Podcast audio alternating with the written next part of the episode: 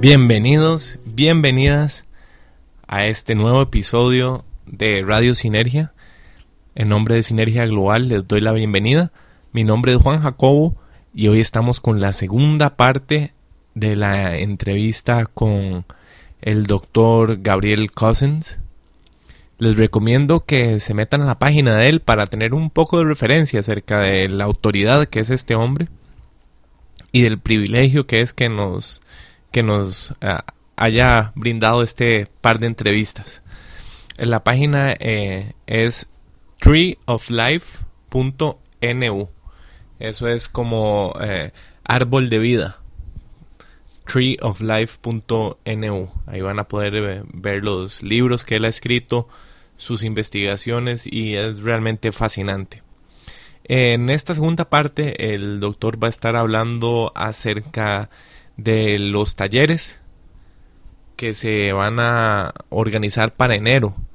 Yo voy a estar poniendo en la sección de noticias de www.sinergiaglobal.org más información conforme yo la vaya teniendo acerca de estos eventos.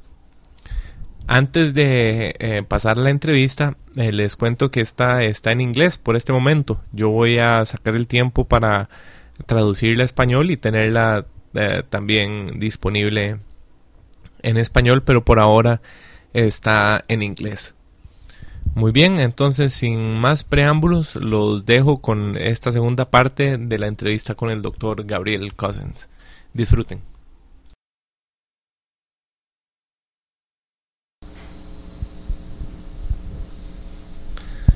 So I'm sitting here with uh, Dr. Sir Gabriel Cousins, and uh, we're going to be talking about the upcoming workshop that we're going to have here in the vicinity of Escazú on uh, the next January 24th. Uh, we're going to have two events. The first one is called Live Foods liberation and love. And we're going to have a, a shamanic Shabbat ceremony. So, um, here to talk to us about this event is uh, Dr. Sir Gabriel Cousens. So, thank you very much for being here. And why don't you um, comment a little bit about these e- events. And by the way, they're going to be translated to Spanish, so that shouldn't be a problem. And I'm going to post the uh, contact uh, for people that are in- interested in attending. That information is going to be in my website, and I'm going to post uh, a couple of phone numbers in the show notes. Great. Well, JJ, it's very nice to be here uh, again. And this workshop is really introducing all levels of our teaching. On one level, we're going to be talking about holistic health. We'll be talking a little bit about diabetes. We'll be talking about a lot about live food as a way to become optimally healthy. We'll also be talking about spiritual life and Kundalini, which is a spiritual energy that helps awaken people. And we will also have a chance to do the spiritual uh, awakening meditation called Shaktipat meditation that helps awaken the Kundalini energy, which is the next evolutionary step in people's spiritual life. And it's an energy we all have within ourselves that's dormant that we help awaken. Now, within that context, one of the themes that will be going throughout the whole uh, one day event, which is Sunday, the 24th, 8.30 to 5.30, as well as the Shamanic Shabbat, which is Friday at sunset, um, around 5, is the theme of the six foundations. And the six foundations are a way of life not a practice, but a way of life that helps to quiet the mind so we can transcend the mind. The six foundations also help to bring radiant health and well being to us. And it's simply being lived by the six foundations rather than taking it as a mechanical practice. It becomes a way of life without a goal. And when you're doing it without a goal, it doesn't stimulate the ego. And so the first foundation is spiritual nutrition and spiritual fasting. We will be offering our first spiritual fast in Central America in uh, November of 2010. The exact date is not set. And that will be at the Tree of Life. Uh, we could call it the Tree of, Tree of Life Rejuvenation Center or Holistic Center and Diabetes Clinic and Live Food Vegan Hotel, the first of its kind in Central South America, uh, and we'll be doing it there. That's where the event will be. Now, spiritual fasting is one of the most powerful ways for awakening the spiritual energies. In spiritual fasting, we use we drink only green juices for seven days. We meditate twice a day. We do the Kali Ray Tri Yoga once a day. We have time in nature where this is located is directly across is on the beach, directly across from Ometepe, the most sacred site in the in, in the Central America area, at least what some people feel is.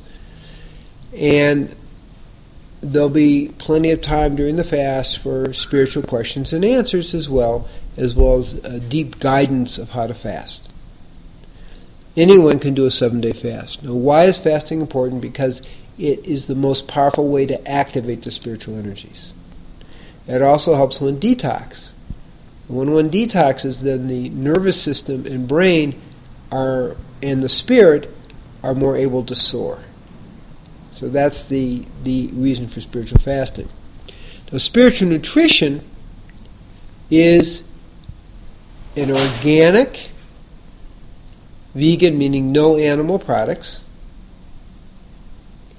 live food, meaning no cooked or processed or microwave food, uh, high mineral, because minerals are frequencies of consciousness and most people are depleted in minerals. Low sugar, low insulin index, well hydrated, because people mostly don't drink enough. Individualized diet, because each person's unique and has to learn how to find their own particular diet. We will be giving a whole lecture on that in the in the one day workshop on the 24th, because that's a particular skill that people aren't as aware of, and made with love. Those are the key to spiritual nutrition.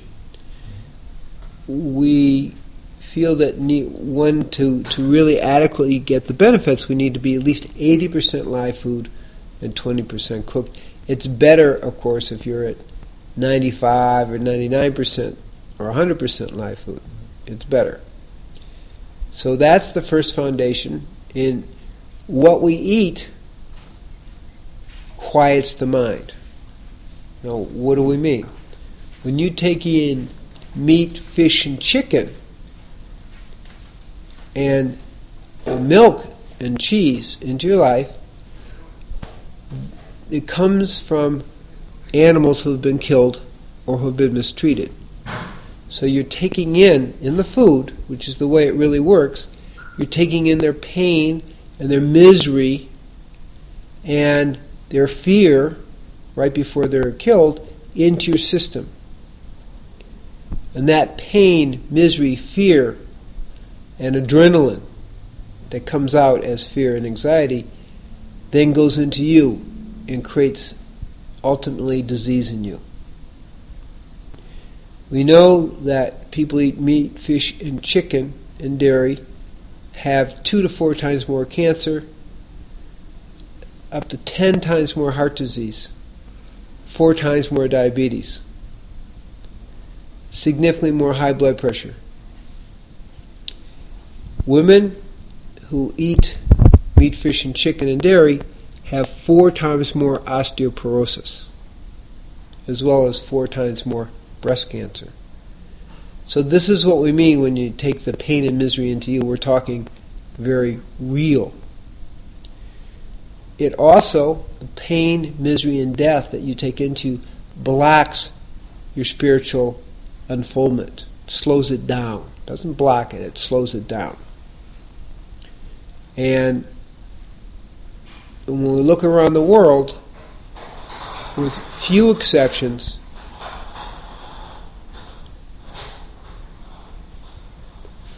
the great liberated beings on the planet were all uh, vegetarian. And we want to make a point, because sometimes people think Jesus was not vegetarian, is that it's very well documented in my book, Conscious Eating, that Jesus, as an Essene, was vegetarian. And not only was he vegetarian, but all 12 disciples were vegetarian.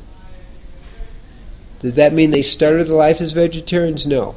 Yes, they were fishermen, but that was before they began the spiritual path under the guidance of Jesus.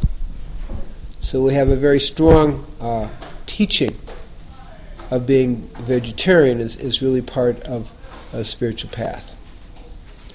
And it helps everything work better, including increasing the compassion because we don't have death in our diet. Step one. Step two is building the prana. This is more of a yogic term. But with pranayama, with, breathing exercises, and with, we focus on the Kali Ray Tri yoga, but all yoga will increase the prana. When prana increases, it helps expand consciousness. The third is service and charity. Service and charity are really part of the spiritual path in all the traditions. It isn't a practice of me first, which is very easy to do. I'm, my health is first, my yoga, my meditation is first. All those are there. But it helps us expand and make a heart connection with the rest of the world.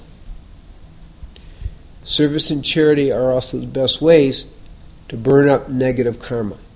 In all the traditions, service and charity play a very important role in doing that. But most important is it helps you open your heart to the world. The fourth is called spiritual inspiration. And the prime way that this happens is with a uh, uh, being associated in some way with a spiritual master. That doesn't mean uh, you, you, have to be a, a, disciple. It just means the association or exposure. So just coming on the 24th uh, here in, in San Jose to be in that energy field will be very inspiring, and then people can, can see what happens from there. But the inspiration is very important. Reading the great scriptures is important. Spiritually inspiring music, being in nature, are all very, according to your, your, your nature, uh, are all very important. The fifth is sacred silence, spiritual silence. It means meditation, it means prayer, it means mantra repetition. It also means chanting. All those quiet the mind and help the mind, when it's quiet, to focus on God. The sixth is Shaktipat, which is the awakening of the Kundalini energy, that spiritual essence within all of us. These are yogic terms. In all the different traditions, you will find these same terms. And that's the important thing to understand, is that uh, it is universal force. It's best described in the yogic tradition. And that's one of the two great traditions that I come from, is the Nityananda tradition, which goes all the way back 8,000 years to the time of Shiva. Um, the other tradition that people will be exposed to is the great uh, Essenio Kabbalistic tradition, which goes back to the time of Adam, and more specifically of Hanak, who was the seventh generation of Adam, who quite well have been the first liberated person, you know, in this tradition. And he was taken up alive, up into the heavens. He ascended in the heavens. So we have two traditions that will be uh, uh, coming from the Hanaki and Essene tradition. Of course, is is what even the Pope has agreed that Jesus has uh, emerged from. In the Essene tradition, that goes back to the time of Adam, Hanak, Abraham, Isaac, and Jacob, and Moshe, uh, Jesus is seen as a great liberated uh, teacher, bringing the uh, teachings of the Torah to the people. So those are the two traditions that uh, people will be uh, a chance to be exposed to in, in this workshop. The workshop will cover mostly about uh, live food nutrition, how to individualize your diet, spiritual nutrition, which is how to eat in a way to support spiritual life, and then we'll end with a uh, Kundalini Shaktipat meditation. And for those who are ready, it may result in the awakening of Kundalini. Uh, I've been uh, acknowledged as a you know a, a spiritual teacher, a master since 1982, and actually as a, a master of Kundalini. In 1976, we created the first Kundalini crisis clinic in the world. So it puts me in a position to be very uh, to be able to work with people in a way that gives maximum safety to the whole process. So those are the processes that are going on. The shamanic Shabbat is how uh, it's a day of holiness. It activates the day of holiness, and the day starts in the evening, from darkness to light. Okay, and it's a day of, of, of focusing on God. And again, we will have uh, a special uh, spiritual awakening meditation as part of that process. Great. And um, should people um, be prepared in some way in order to attend these workshops, or um, is it really open uh, to to everybody? Anybody can attend, and obviously, even though I speak some Spanish, I will be speaking in English because I can communicate much better, and it will be translated uh, uh, simultaneously. So it's really open to everyone, whether they can speak English or not. It's really are the people coming open. So the only qualification is to be open to a whole new way of life, a whole new way of being for some people, and for some people who are already living that way of life, to be opening to go even deeper into the way of life that ultimately takes us into unity with the divine. And um, if someone out there is uh, perhaps uh, uh, fearing that uh, they might be exposed uh, exposed to some uh, religious ideas that conflict with theirs, what about uh, It's a very. This is a very good question. We are giving the fundamentals that no matter what your religious tradition is, will support you. So no matter what your tradition is, it will only help you get closer to God. And so these are, are, are the basics that everyone ultimately has to do. So what we're teaching is, I'm going to say non-generic. We are going to be using, you know, some yogic terms. We'll also be using some Essene terms, although mostly it will be yogic for part of it. Uh, but ultimately, these are uh, principles of two great traditions that can kind of help people get a better insight into their particular religious traditions. We are not interested in anybody changing. We're in, interested, for those who are coming to the workshop, in expanding what they already have so that they can commune more deeply with, uh, with, with God. Perfect. And Doctor, if um, one second. To learn more about this workshop and what we're doing, you can go to www.treeoflife.n as in Nancy, U as in university.